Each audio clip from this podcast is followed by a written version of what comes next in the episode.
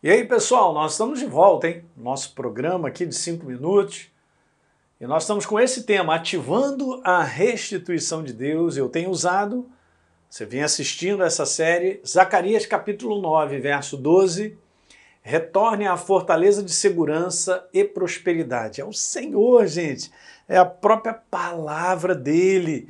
Vocês presos de esperança, e mesmo hoje eu declaro que restaurarei ou restituirei em dobro a sua antiga prosperidade. Então, lembra, ser restituído de perdas e danos envolve pelo menos quatro passos que devem ser conhecidos e seguidos. Falei amplamente sobre o primeiro.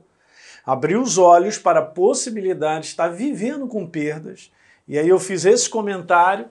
É importante, uma coisa é viver de contínuo com prejuízos e as perdas, a outra reconhecer que são prejuízos e perdas, ok, gente?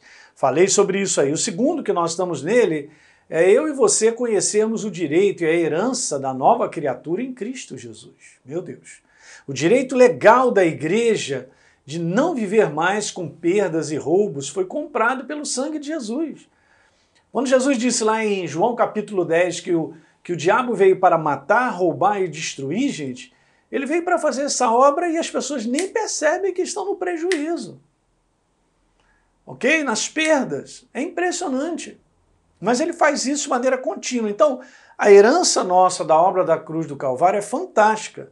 E eu comecei no vídeo passado falando sobre isso. Gálatas, capítulo 4, gente.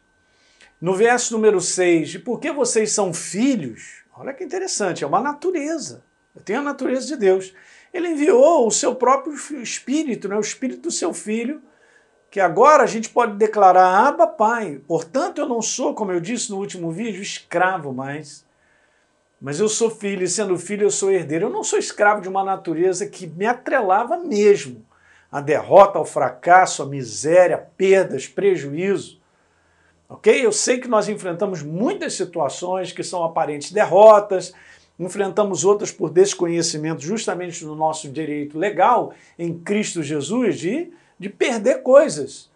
Mas uma vez que você cresce na consciência de quem você é, do teu direito, da legalidade que você tem, da autoridade que pertence à nova criatura, e as coisas começam a ficar diferentes. E o inferno tem que devolver aquilo que não pertence a ele, óbvio, pertence a você. Legal, gente? A proposta de Deus, lembra? Eu terminei o último vídeo também falando sobre isso através do sangue de Jesus, é para que o homem tenha uma vida de progresso, de construção, com a garantia do sangue protegendo contra toda sorte de destruição. E eu terminei dizendo: eu e você fomos resgatados de uma natureza que nos atrelava a toda sorte de maldições por natureza. A minha natureza era das trevas e eu não sabia, eu era um cego. Eu estava debaixo do comando do inferno e não sabia. Portanto, as almas que não entregarem ou não entregam a sua vida para Jesus pertencem às trevas. Elas não sabem disso, como eu também não sabia. Graças a Deus que a iluminação da verdade chegou, não é verdade? E eu quero dar uma definição sobre isso para você entender que maldição, por definição e sentido bíblico, veja muito bem isso aqui. Maldição, por definição e sentido bíblico, é viver de forma fracassada, é viver de forma destruída e falida, é ausência de progresso e vitória em tudo que se tem e faz. Essa é uma boa definição para você entender. Então, se a minha vida não está trilhando esse caminho, não estou falando de ausência de lutas, não, hein? E de situações de aparentes derrotas, né? De ameaças, isso tudo todos nós enfrentamos. Mas se no final dessa história a nossa vida não está crescendo, progredindo e prosperando, tem alguma coisa errada.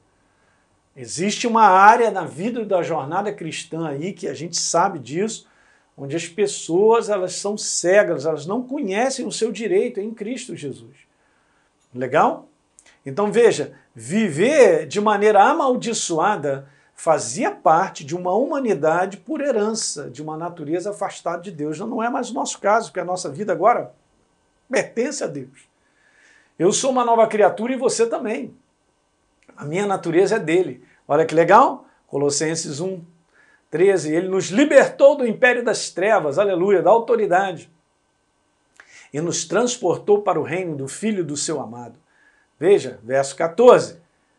Em quem nós temos a redenção pelo sangue e a remissão de pecados. Ele pagou o preço por tudo isso. Colossenses capítulo 2, 13, está escrito lá, e Deus lhes deu vida, a mim e a você, com Cristo, perdoando todos os nossos pecados, cancelando o escrito de dívida que era contra nós, que constava de ordenanças, o qual nos era prejudicial, removeu inteiramente aonde? Encravando na cruz. Meu Deus, gente, que coisa maravilhosa. E no verso 15, despojando principados e potestades, publicamente expôs ao desprezo, triunfando deles na cruz. Jesus pagou o preço por completo daquilo que me atrelava, da minha natureza que me atrelava às trevas. Ele se tornou maldito no meu lugar, para que a bênção de Abraão chegasse aos gentios, ao Espírito Santo da promessa, à nova criação. Então, você precisa se estabelecer no entendimento e no conhecimento da herança da nova criatura e do direito. Quero te falar. Primeiro passo. Então, Jesus pagou o preço, gente, veja da morte por nós, para que as consequências dessa morte, como maldição, não fizessem mais parte da nossa vida.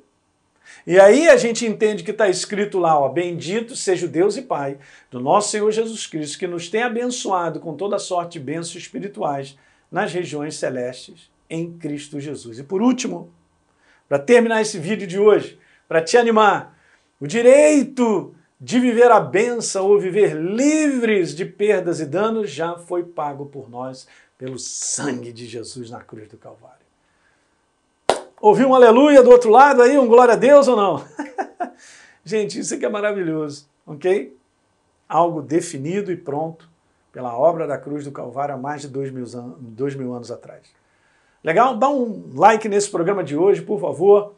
Se inscreve aí no nosso canal, se por um acaso você pegou esse vídeo, não se inscreveu ainda, e deixa um comentário que é muito importante para todos nós. Um grande abraço, a gente se vê no próximo vídeo.